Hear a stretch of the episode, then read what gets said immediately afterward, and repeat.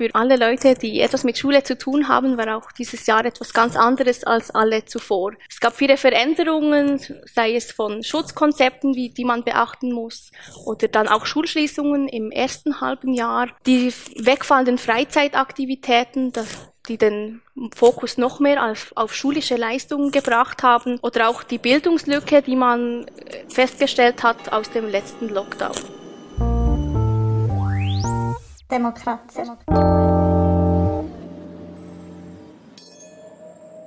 Wir haben Frau Anna Magdalena Linder vor Ort. Sie ist Lehrerin an der Wirtschaftskaderschule in Bern, wo sie Berufsschülerinnen und Berufsschüler durch die Grund Grundausbildung begleitet. Also sie begleitet sie dort durch den schulischen Teil ihrer Ausbildung. Unser zweiter Gast ist Jan Wettstein. Er ist Gymnasiast am Kirchenfeld in Bern und schließt in diesem Sommer seine Matura ab.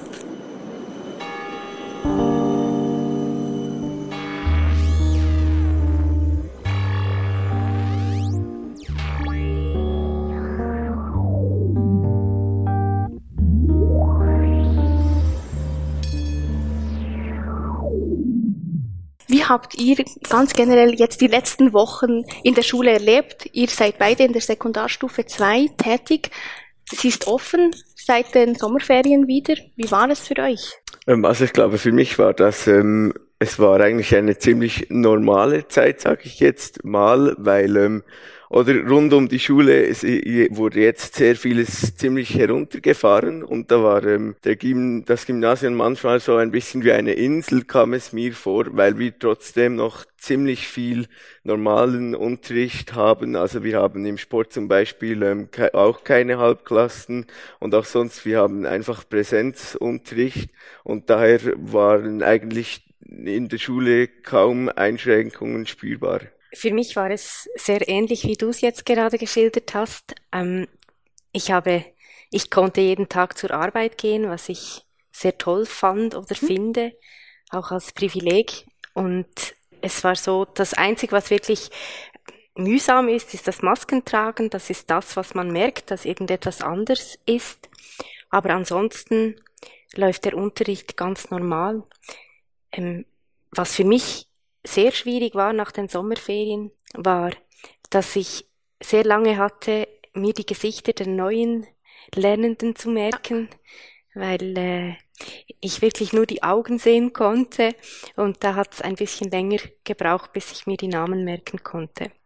Aber ansonsten war alles sehr normal und wie du schön gesagt hast, diese Insel, das kam mir auch etwas inselartig vor. Mhm.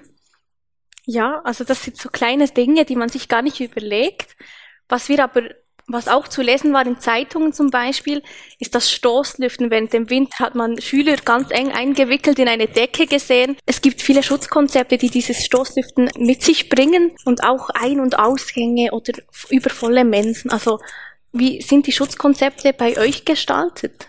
Bei uns ist es so, dass die, äh, dass unsere Schule das natürlich umzusetzen versucht oder auch mhm. wirklich umsetzt, so wie es der Kanton halt vorgibt.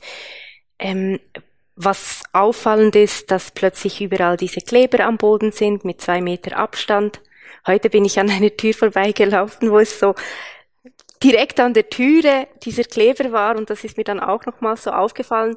Ich sehe es eigentlich schon gar nicht mehr, dass dort ein Kleber ist. Es ist wie selbstverständlich, dass man diese Abstände einhält. Hm. Man lüftet Stoß, man zieht sich vielleicht ein bisschen wärmer an für den Unterricht ja. jetzt in der Winterzeit und ähm, ja, und die Menschen, die sind, ja, die sind voll und das ist sicherlich auch ähm, ein vulnerabler Punkt, dass man halt isst, beieinander sitzt. Essen ist ja auch sehr etwas Geselliges und äh, man muss die Maske ausziehen.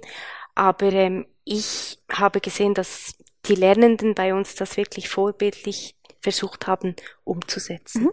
Bei uns ist es auch so mit dem Stoßlüften so eine Sache. Anfangs des Schuljahres hieß es so und jetzt sitzt ihr euch ähm, irgendwo hin und dort bleibt ihr dann auch für den Rest des Schuljahres. Und ich hatte dann die glorreiche Idee, mich direkt ans Fenster zu setzen. Sprich, ich, ähm, ja, ich bekomme das auch ziemlich zu spüren. Und ja, allgemein zu den Maßnahmen, also wir haben zum Beispiel auf den ähm, Treppen haben wir, also wir haben so vier wie Treppenhäuser im Schulhaus. Und da ist eigentlich ganz klar signalisiert, wo man hoch und wo runter ähm, laufen soll. Und ähm, ja, das ist einerseits natürlich sehr, ähm, wie sagt man, ähm, also ja gut, dass man das macht, finde ich. Andererseits finde ich das dann auch widersprüchlich, wenn man dann auf den Gängen beispielsweise irgendwie zehn Leute sieht, die man kennt oder, oder auch zusammen irgendwie in gemischten Klassen ähm, Sport macht, dass man dann eben diese Treppenhäuser ähm, so klar ähm, unterscheidet von Hochlaufen und Runterlaufen, ja. Mhm. Also es sind doch einige Punkte, die zusammenkommen, aber ihr habt beide gesagt, für euch war die letzte Zeit ziemlich normal. Also ist das Unterrichten oder auch das Lernen immer noch in gleichem Umfang möglich oder gibt es doch Schwierigkeiten, zum Beispiel mit der Maske? Also ich habe jetzt eigentlich keine Probleme mit der Maske. Also das war vor allem ähm, am Anfang so ein bisschen problematisch. Es tat so ein bisschen weh an den Ohren und so, aber ich glaube, da gewöhnt man sich ziemlich gut daran, finde ich. Also das ist ähm, auch so etwas äh, wie eine Bestätigung für mich, dass der Mensch eben wirklich ein Gewohnheitstier ist. Also ich finde, ähm, die Maske ist wirklich etwas, woran man sich wirklich gut gewöhnen kann und ich habe jetzt eigentlich auch nie mehr seit ziemlich langer Zeit jemanden irgendwie darüber äh, reklamieren hören oder so, dass ihn das stören würde. Also für mich ist das Unterrichten schon grundlegend anders geworden. Es ist zwar der gleiche Stoff, der vermittelt wird, Dennoch, mich persönlich stört natürlich die Maske, wenn ich am Sprechen bin und es gibt doch viel Sprechbeitrag, wenn man etwas erklärt. Und ich genieße das jetzt, dass wir hier Abstand halten können und dass ich ohne Maske spreche. Und das ist sehr, sehr anstrengend, finde ich. Und was für mich auch noch eine Herausforderung war, wir haben ja durch diese Zeit auch immer wieder Lernende gehabt, die in der Quarantäne sind oder auch vulnerable Lernende, die zu Hause sind. Und dann musste ich mir schon überlegen, wie kann ich jetzt meinen Unterricht so gestalten, dass die zu Hause alles auch über den Bildschirm mitbekommen und wirklich alles. Und da gibt es dann einfach didaktische Konzepte, die nicht mehr funktionieren. Also man muss beispielsweise auf PowerPoint wechseln. Ich ganz persönlich bin nicht so Fan von PowerPoint. Aber ähm, das ist eine Herausforderung gewesen, dass das wirklich ähm, klappt und ähm, dass man da die auch mit einbeziehen kann, die zu Hause sind. Dann haben wir gerade heute wieder in der Zeitung gelesen, eine Meldung, die sich in letzter Zeit etwas gehäuft hat, auch in Berner Schulen, dass es immer wieder zu vielen Quarantänisierungen kommt von zum Teil ganzen Klassen oder ganzen Schulhäusern und dass auch Massentests jetzt eingeführt werden. Gibt es auch Schülerinnen und Schüler, die sich nicht mehr wohlfühlen in der Schule oder auch ähm, Lehrpersonen? Also ich denke, das gibt es ähm, ganz klar. Also ich glaube, das ist sehr individuell, je nach Situation, in der man ist. Vielleicht, ob man zu Hause auch noch ähm, vulnerable Mitbewohner hat. Also dann fühlt man sich automatisch sicher auch unwohler. Ähm, ja, also ich würde ähm, schon sagen, dass es ähm, doch überall Menschen gibt, die sich ähm, nicht so wohl fühlen, ja. Und ähm, letztens, glaube ich, ist ja auch wieder eine Meldung gekommen, eben, dass die Schulen ähm, doch auch ziemlich ein hohes Ansteckungsrisiko haben und ich glaube, dass das auch ein bisschen ähm, lange unterschätzt wurde, meiner Meinung nach. Mhm. Ja, ich schätze es gleich ein wie du, Jan. Es gibt überall Menschen, die eben zu Hause vielleicht vulnerable Familienmitglieder haben und wo es nicht angenehm ist, wenn man sich tagtäglich in der Schule dieser Situation aussetzen muss. Und es ist ja allgemein einfach eine Zeit der Unsicherheit, auch mit diesen Meldungen, wo man nicht so weiß, ist es jetzt tatsächlich so oder nicht, was ist richtig, was ist falsch. Das lässt sich heute fast nicht mehr herauskristallisieren, ob man die richtige Entscheidung trifft. Und ähm, ich denke, es ist ganz wichtig, dass man eben ja sich so verhalten kann, dass es einem irgendwie wohl ist. Kann, kann die Schule da irgendwie entgegenkommen oder kann, kannst vielleicht du als Lehrperson, Anna, irgendwie da etwas machen, wenn du merkst, deine Schülerinnen oder Schüler fühlen sich nicht wohl in der Schule? Also wenn das der Fall wäre, dann würde ich sicher das Gespräch suchen mit den einzelnen Schülern oder der betroffenen Person und fragen, was die Gründe sind dafür. Und angenommen, es wäre jetzt aus einem Grund, ähm, dann müsste man schauen, dann gibt es immer Lösungen und dann könnte dieser Schüler oder diese Schülerin von zu Hause aus vielleicht den Unterricht halt trotzdem mitverfolgen mhm. und wir haben eine tolle Schulleitung, die das eigentlich sehr gut regelt, ebenfalls auch mit den Lehrpersonen. Und ähm, ich finde, da gibt es immer eine Lösung dafür. Mhm. Du hast mir im, im Vorab in einem Gespräch gesagt, dass du besonders den Schulsport interessant findest oder dass es bei euch halt, ja, eine Frage ist, dass ihr Schulsport durchführt, gemäß Schutzkonzepten der Schule, genau, aber in der Freizeit gibt es ja für euch keinen Sport mehr. Wo siehst du da ein Problem? Also es ist ähm, ganz klar so, wir haben Schulsport in ähm, gemischten Klassen, also wir machen in anderen Klassen eigentlich Sport, als wir sonst Unterricht haben. Und das gibt dann schon mal ähm, ein, äh, ein anderes Klassenbild in dem Sinne, dass man mit sehr vielen anderen Leuten eigentlich Sport macht, mit denen man sonst sehr wenig zu tun hat. Und ich denke, das ist dann ähm, eigentlich widersprüchlich, wenn man in der Freizeit ähm, zum Beispiel nicht mehr im ähm, Team trainieren kann mit guten Kollegen, zum Beispiel zu ja siebt oder so. Und dann im Schulsport soll es dann wiederum kein Problem sein, dass man da irgendwie in ähm, 15er Klassen ähm, Sport macht. Da finde ich halt einfach ein bisschen schwierig. Ähm, oder ist es jetzt wirklich legitimierbarer, wenn es in der Schule ist, ähm, Sport zu machen, als wenn es zum Beispiel in der Freizeit ist. Und ich glaube, das ist auch ein bisschen ein Anliegen von ähm, ziemlich vielen, eben, dass ähm, die sportlichen Aktivitäten in der Freizeit eigentlich ziemlich ähm, gestrichen wurden und dann wie in der Schule ähm, durch den Schulsport ja wie so ein bisschen kompensiert werden sollen, aber da hat man ja dann trotzdem noch ähm, das Risiko. Ja, das merkst du wahrscheinlich auch. Vielleicht kommen auch Schülerinnen und Schüler zu dir und sagen dir solche Sachen oder solche Probleme. Da gab es sicher teilweise Gesprächsbedarf, auch gerade oftmals nach den Konferenzen oder Medienmitteilungen des Bundesrates, des Gesamtbundesrates, dass genau solche Argumente kamen oder auch die Fünf-Personen-Regel und du musst dann irgendwie in der Schule sitzen mit ganz vielen verschiedenen Leuten mit 24 teilweise in der Klasse, direkt nach den Ferien, wo man nicht so wusste, wer wo war, irgendwo nicht nachvollziehbar. Das denke ich, das ist schon so. In der ersten Welle hatte man diese Probleme eigentlich nicht, weil das Coronavirus kam in die Schweiz sozusagen und wir haben das alle mitbekommen und ziemlich schnell wurden dann alle Schulen auf allen Stufen geschlossen. Das schon Anfangs März bei viel tieferen Fallzahlen als jetzt zum Beispiel in diesem Winter. Warum ist das jetzt eurer Meinung so, dass man das jetzt nicht mehr gemacht hat? Also es sind nur noch Universitäten, Hochschulen und Erwachsenenweiterbildungsstätten im Homeschooling, alle anderen Stufen nicht mehr. Was ist eure Meinung dazu? Warum ist das so und wie ist die Stimmung vielleicht im Lehrerzimmer? Naja, also es gab sicherlich im Lehrerzimmer immer wieder auch kontroverse Diskussionen ähm, darüber und das widerspiegelt ja auch diese ganze Situation, dass sie einfach kontrovers ist, denke ich. Aber grundsätzlich ähm, gehe ich davon aus, also ich kann, kann wie nicht sagen, ob das, ähm, äh, was jetzt eben auch richtig oder falsch ist. Aber ich denke, dass die Schulen jetzt nicht mehr äh, zu sind. Also ich finde es auch immer schwierig mit diesen Schulschließungen als Begriff. Es gibt einfach Fernunterricht, der Unterricht findet anders statt. Ähm, dass man das jetzt nicht gemacht hat, finde ich eigentlich ganz vernünftig. Ich bin auch froh, weil es irgendwie eben diese Struktur gibt, die du auch vorhin erwähnt hast. Ähm, man kann zur Arbeit gehen und vielleicht die Erfahrung oder was man gesehen hast, du hast es am Anfang erwähnt mit der Bildungslücke, das sind nicht wahnsinnig gute Erfahrungen.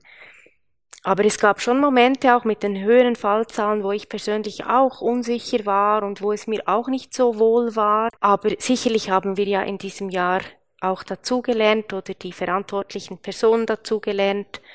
Und in dem Sinne, ich fühle mich eigentlich relativ sicher vor Corona im Moment. Ja. Wie ist die Stimmung diesbezüglich unter den Schülerinnen und Schülern? Also ich glaube, vor allem gerade im Herbst, als die ähm, Fallzahlen dermaßen ähm, in die Höhe schelten, eigentlich war es schon so, dass auf persönlicher Ebene waren, glaube ich, relativ viele Schülerinnen und Schüler wollten eigentlich schon in die Schule gehen und einen strukturierten Alltag haben und ähm, ja, die, die Kolleginnen und Kollegen täglich sehen. Aber ich glaube dann, es gibt auch wie eine Ebene, wo man das Ganze aus gesellschaftlicher Sicht wie auch betrachten sollte. Jetzt, wenn man Fallzahlen hat von gegen die 10.000 Fälle pro Tag, dann finde ich eigentlich, ähm, also ich habe mich da schon ein bisschen gefragt. Also es ist, ähm, ich meine, da, da sterben schon, da sind schon viele Leute gestorben und ich denke, dass man da ähm, ja, ich hätte jetzt wahrscheinlich ähm, die, die Schulen im Herbst ähm, geschlossen, aber mehr aus, aus ähm, gesellschaftlicher Sicht. Aber ähm, ja, persönlich ist das dann natürlich ein anderes Thema, ja. Das ist eine weitere gute Frage. Von der Lehrerseite hat man mehr gehört, dass die Schulen unbedingt offen bleiben müssen. Und die Schüler haben unzählige Petitionen gestartet und unterzeichnet, gerade auf, auf Sekundarstufe 2 Niveau, dass man diese Schulen schließt. Wieso dieser Unterschied oder warum möchten die Schüler denn die Schule schließen oder warum ist, seid ihr euch wohler? Also ich glaube, ähm, eben diese Fallzahlen, wie die da in die Höhe gegangen sind, ich glaube, das hat je, jeden ziemlich zu denken gegeben in der Schule. Und ich glaube, das war ähm, viele, die da unterzeichnet haben, übrigens auch ziemlich ähm, Lehrer waren da auch darunter. Also wir haben einige Lehrpersonen auch, die sich ziemlich ähm, dafür eingesetzt haben. Und ich glaube, das ist dann wirklich auch ähm, die gesellschaftliche Sicht, die man in solche Entscheidungen dann halt höher gewichtet. Also ich glaube, dass ähm, ja, da, das, das war solche Petitionen dann wirklich ähm, unterzeichnet, weil man sich äh, denkt, jetzt haben wir so viele Fallzahlen und die Schule ist jetzt wirklich ein Ort, wo, wenn man äh, Fernunterricht macht, da gehen keine Arbeitsstellen verloren im Gegensatz zu, wenn man Restaurants schließt beispielsweise. Und deshalb habe ich persönlich ähm, auch eine solche Petition unterzeichnet, ja, weil ich denke, dass die Schulen da viel ähm, mehr bewirken können mit einem geringeren ähm, Schaden in dem Sinne, den entsteht. Dann gibt es auch Gründe, warum die Lehrer oder auch Schüler sicher die Schulen offen halten möchten. Wahrscheinlich hat das auch damit zu tun mit den Problemen, die die erste Schulschließung mit sich gebracht hat. Wie siehst du das? Ja, also die Frage ist natürlich schon, also Du hast natürlich auch recht mit deiner Argumentation mit den hohen Fallzahlen. Ähm, was eben schwierig zu verstehen ist oder war eben, wenn das ganze Leben eigentlich stillsteht und die Schule bleibt offen. Aber man muss sich dann halt schon fragen, was ist dann im Endeffekt und längerfristig der Nutzen, wenn man die Schulen schließt? Also wenn der Koch dann in fünf oder acht Jahren nicht mehr weiß, wie er, wie viele Zutaten er in ein Gericht tun muss, weil er es falsch abwägt, dann wäre das vielleicht zurückzuführen darauf, dass die Schulen geschlossen waren und er den Unterricht nicht besuchen konnte.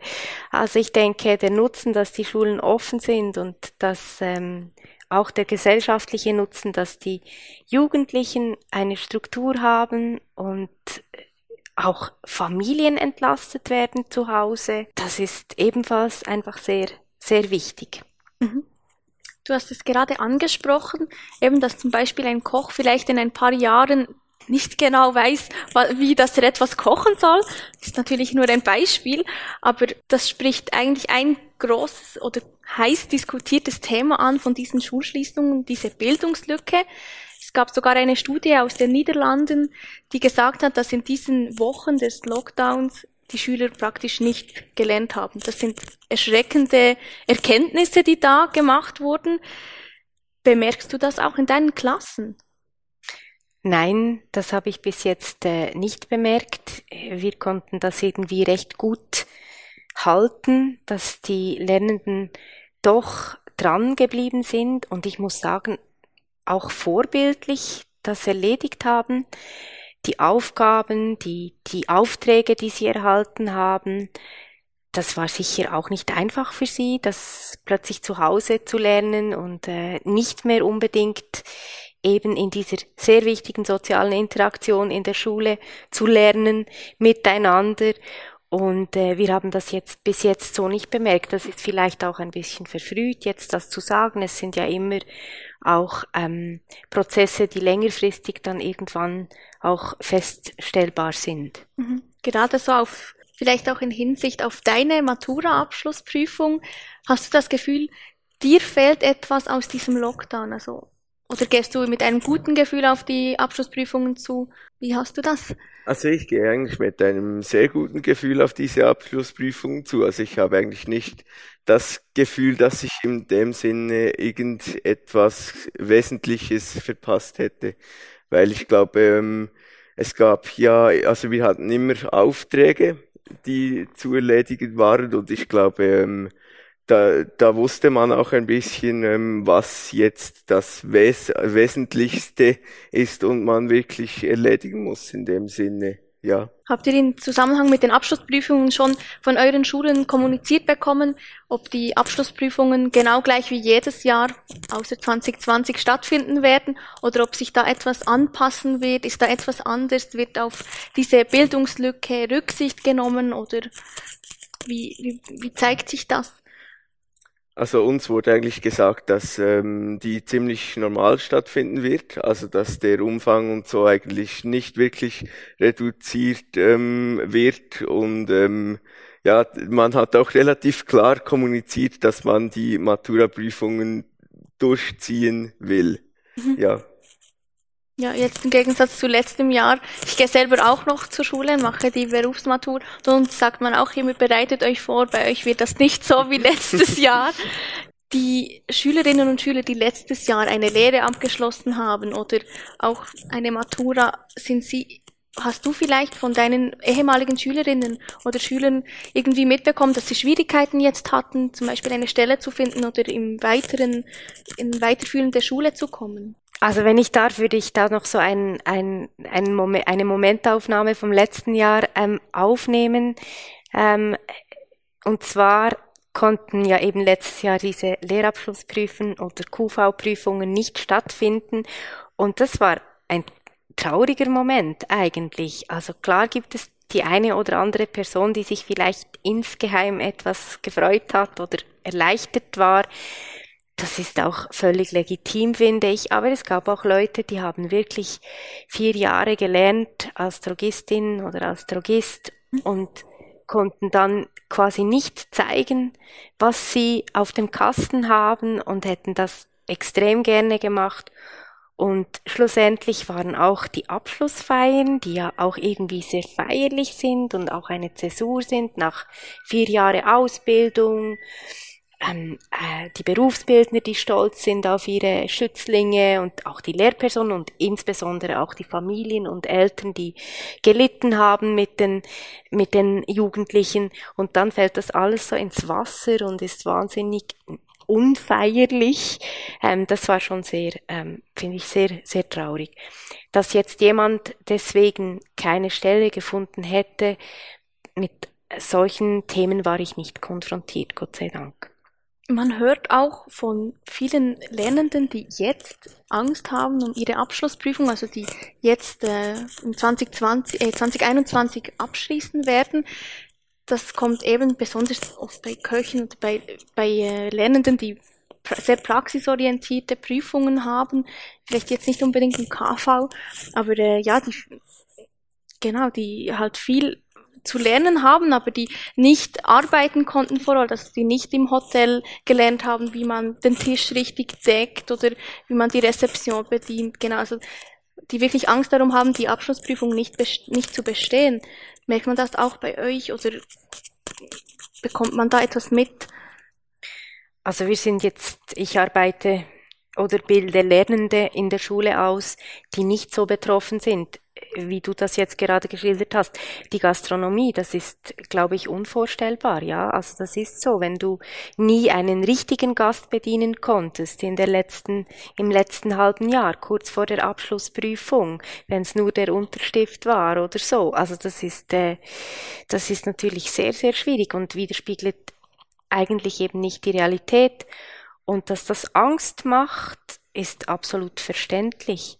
Ich kann natürlich nichts dazu sagen, wie sich ähm, diese Ausbildungsgänge dazu positionieren, ähm, aber all diese praktischen Beruf, Berufe, die jetzt benachteiligt sind durch Corona, das ist sehr unangenehm, jetzt so zu starten. Ich bin aber überzeugt, dass wenn man einen Beruf mit Leidenschaft oder Freude erlernt hat und dann weiter im Berufsleben steht, dass man da auch Dinge nachholen kann und Erfahrungen sammeln kann.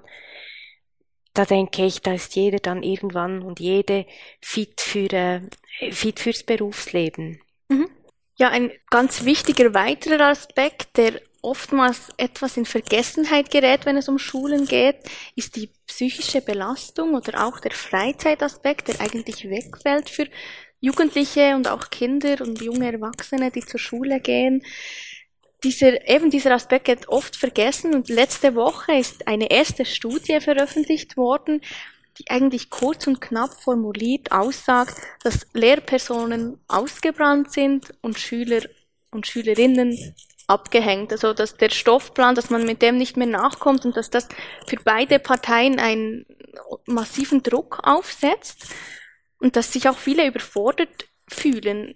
Merkst, merkst du das bei euch unter den Schülern auch an eurer Schule? Es geht eigentlich nicht unbedingt. Nein, ich glaube, ähm, Schüler am Gymnasium haben grundsätzlich eigentlich ähm, das Privileg, dass sie die Fähigkeit haben, Dinge relativ gut selbstständig erarbeiten zu können und auch ähm, ja, eben sich diese Dinge auch ähm, wie selber beibringen zu können. Und deshalb glaube ich, ähm, sind da wie diese Lücken ein bisschen ähm, ja weniger schlimm entstanden, denke ich, ja.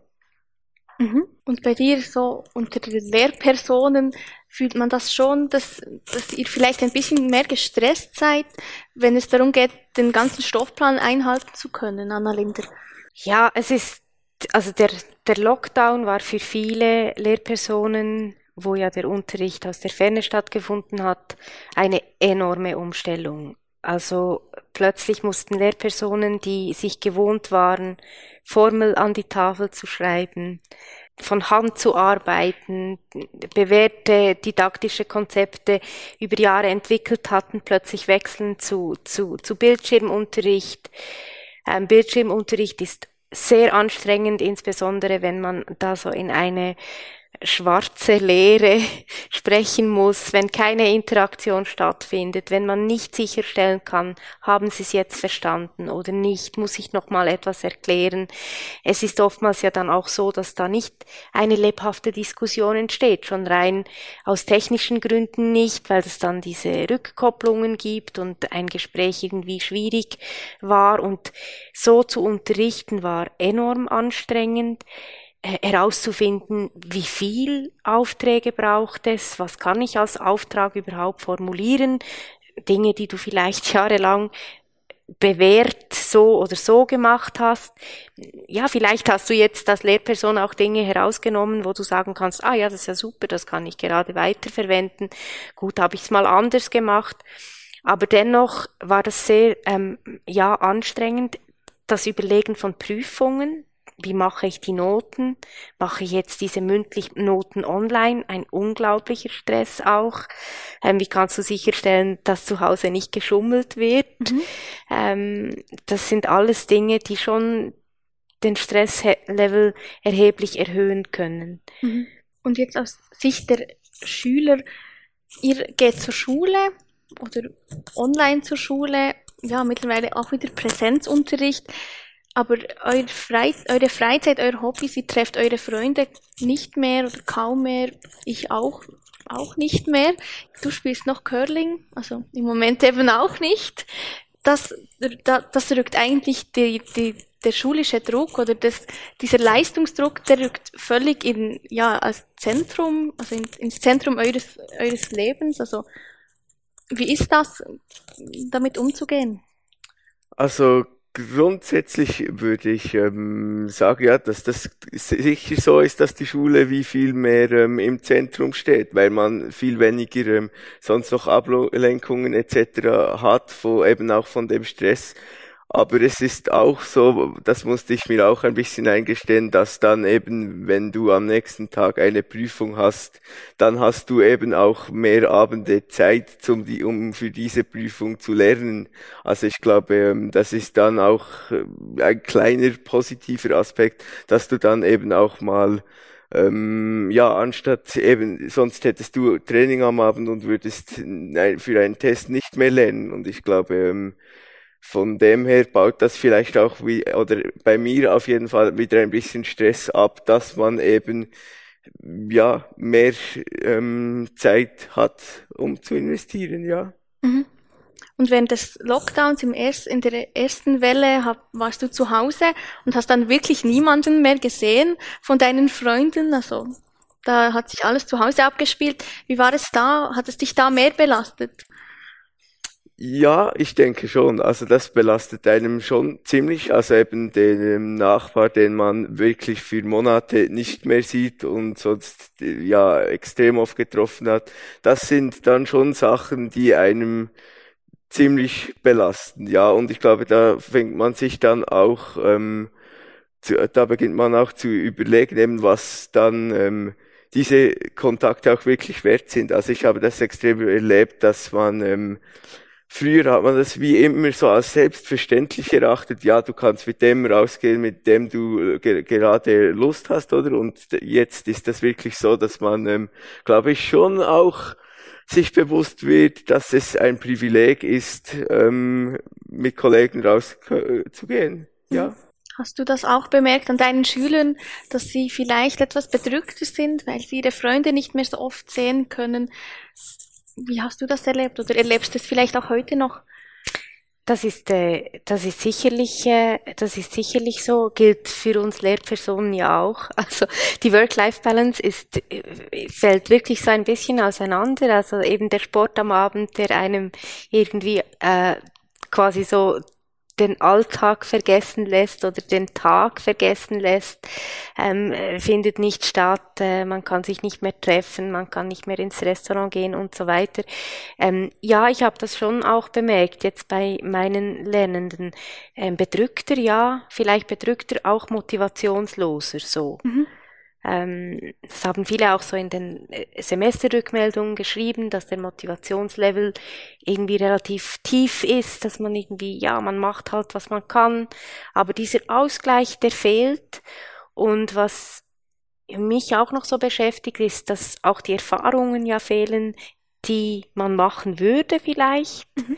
Man würde vielleicht zum ersten Mal in die Ferien gehen mit Kollegen. Das findet jetzt nicht statt. Das verlagert sich jetzt bis irgendwann. Und damit zusammenhängend vielleicht auch einfach das, dass man einfach nicht weiß, wann die Normalität wieder da ist. Wann kann man wieder ganz normal leben. Mhm. Mhm. Auch in, auch eben dieser Austausch mit Gleichaltrigen oder die, deren Anerkennung was ja häufig wird das in Bezug auf Kinder, also auch alle schulischen Themen werden häufig einfach bis zur Oberstufe Maximum besprochen. Fühlt man sich da manchmal ein bisschen ausgeschlossen in der Sekundarstufe 2, dass es eigentlich häufig um Kinder geht. Also Kinder müssen zur Schule gehen und du denkst so, eigentlich bin ich gar kein Kind. Hm. Mich betrifft es auch. Kennst du das auch oder? Ja, also ähm, was ich jetzt sagen kann, ist, dass wir so ein bisschen im Sandwich wie drin sind manchmal. Also dass wirklich eben für die Uni geht ja jetzt äh, extrem eben die ganze Zeit eigentlich ähm, Homeoffice und da, wir sind wie fast schon zu alt, um zu den Jüngeren zu gehören, aber noch zu jung, um zu den Älteren zu gehören. Also ja. Ja, das merkt man dann doch irgendwo auch. Ja, definitiv auch zum Beispiel bei den ähm, Maßnahmen jetzt, was die Freizeit angeht, oder da wird ähm, war jetzt lange ja die Devise bis zu 16 Jahren kann, kann man wieder mehr machen. Mhm.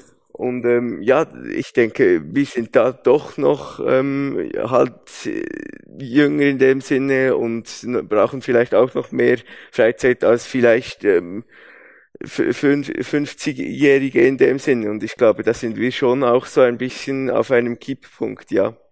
Mhm. Ja. Was auch ein Thema war, häufig in den Medien, ist diese soziale Schere zwischen sozial besser gestellten Familien und weniger gut gestellten Familien, dass dort die Bildungslücke noch größer wird, also dass Schüler aus ärmeren oder schlechteren Verhältnissen größere Mühe hätten mitzukommen. Siehst du das in deinen Klassen auch oder an eurer Schule? Ist das ein Thema? Naja, also ich habe vorhin ein bisschen geschmunzelt, äh, weil du, Jan, ausgeführt hast, dass du jetzt äh, besser für Tests lernst, weil du kein Training hast am Abend oder nicht unterwegs bist. Ähm, das würde ja gegen diese Bildungslücke ähm, sprechen und freut die Lehrperson natürlich. Ähm, ja, also ich denke, sehen tue ich das nicht jetzt in, bei meinen Lernen. Da, da kann ich nicht sagen. Ich kann mir einfach gewisse Dinge vorstellen und ich hatte Lernende, die kamen und haben gesagt, als diese Schulschließung wieder so ein Thema war, ja, Frau Linder, ich hoffe so fest, dass die Schule nicht zugeht, ich kann zu Hause nicht lernen. Ich habe drei kleine Geschwister mhm. und wenn ich zu Hause bin, dann schaue ich zu den Geschwistern oder die Eltern müssen arbeiten beispielsweise.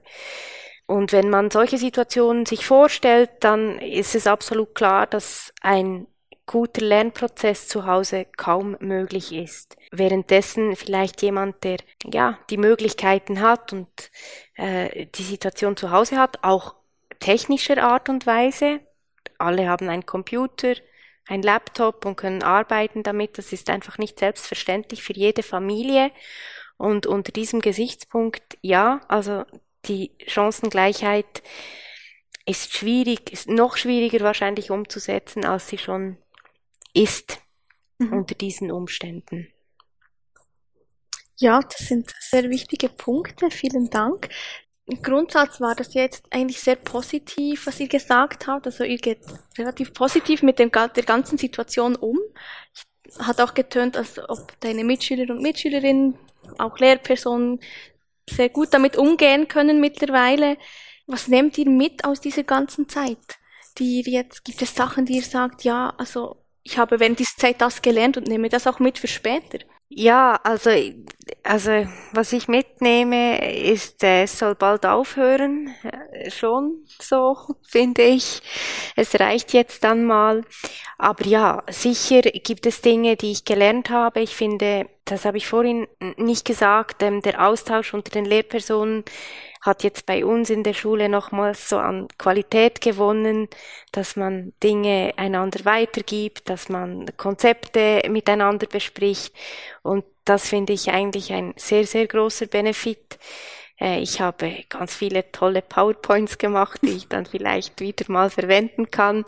Ähm, und sicherlich auch den ein oder anderen Lerninhalt anders aufgebaut und muss sagen, ja, das geht auch und ist auch gut ich denke eben, es ist wichtig, dass immer es irgendwie eine Lösung gibt. Und wie gesagt, ich fühle mich privilegiert, dass ich zur Arbeit gehen kann, dass ich einen Lohn habe und äh, dass es mir gut geht.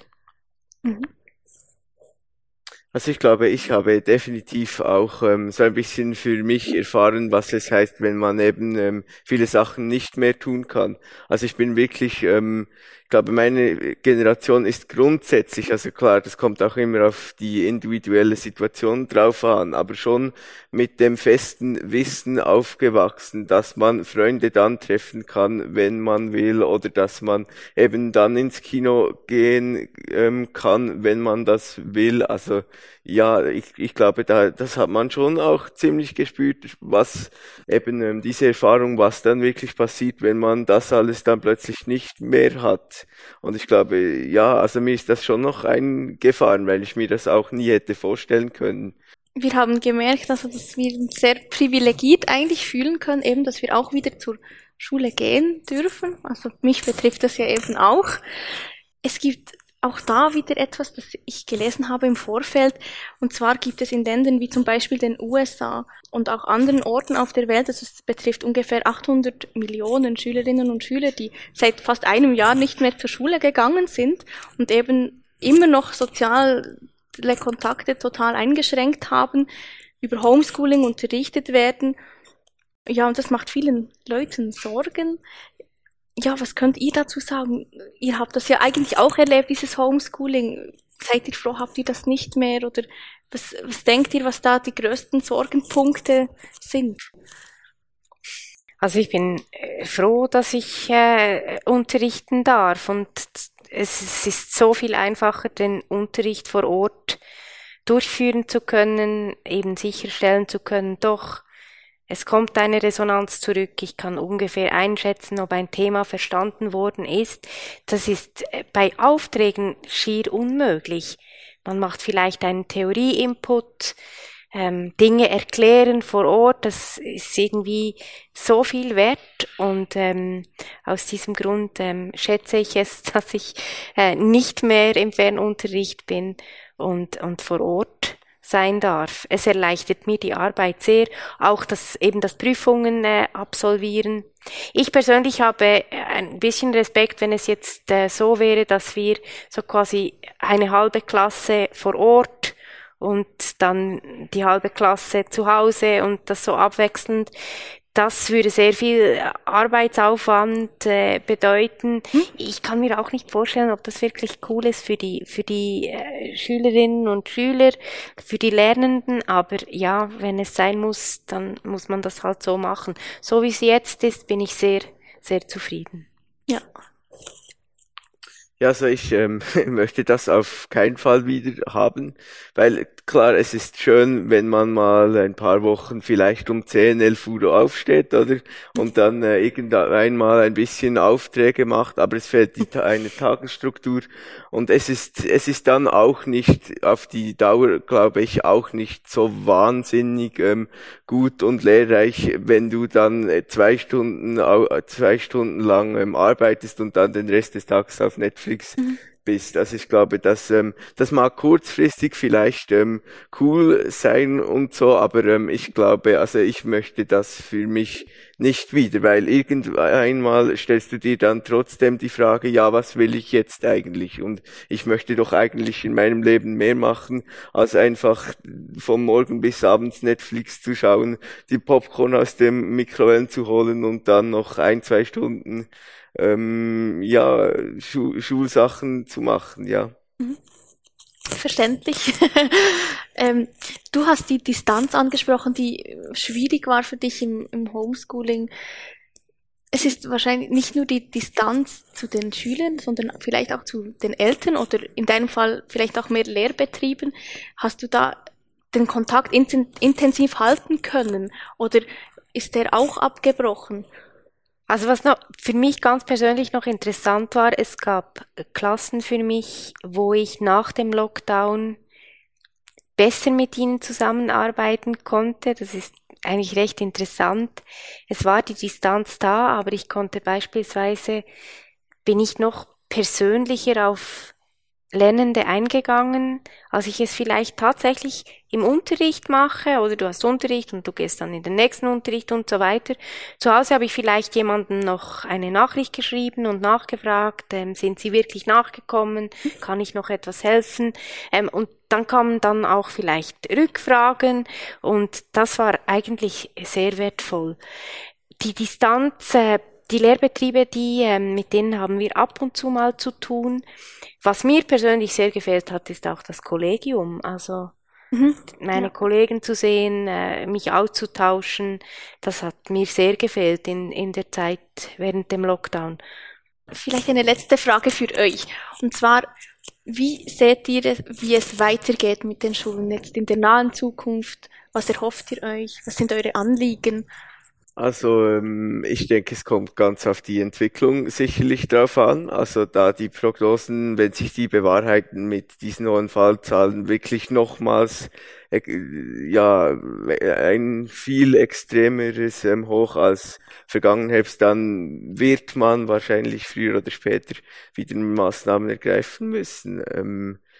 Ich glaube, ich erhoffe mir ähm, persönlich ähm, fast mehr als im schulischen Bereich, dass wieder in der Freizeit mehr möglich sein wird, weil ich glaube, wenn man in der Freizeit Dinge tun kann, dann ist es auch weniger schwierig, wenn man beispielsweise im schulischen Bereich ähm, Einschränkungen ähm, hat. Ja, also ich, ich wünsche mir noch ein bisschen mehr, dass eben die, die Freizeit noch ein bisschen mehr gewichtet wird und vielleicht in der Schule dafür zum Beispiel jetzt eben gerade der Schulsport, dass man da vielleicht wie probieren würde, dass man in der Schule die Kontakte noch ein bisschen mehr einschränken könnte, für das dann in der Freizeit wieder mehr möglich wäre, ja.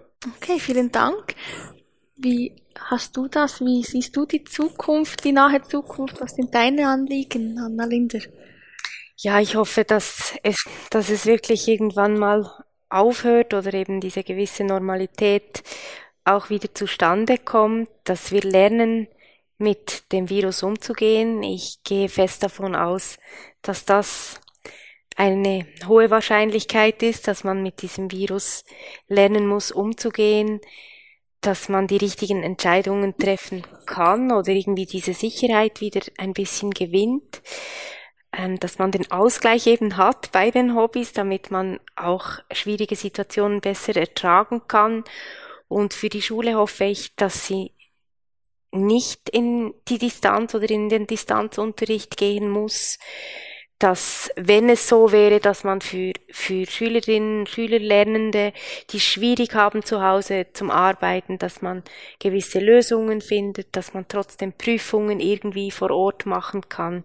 Das sind so Anliegen, die mir wichtig sind.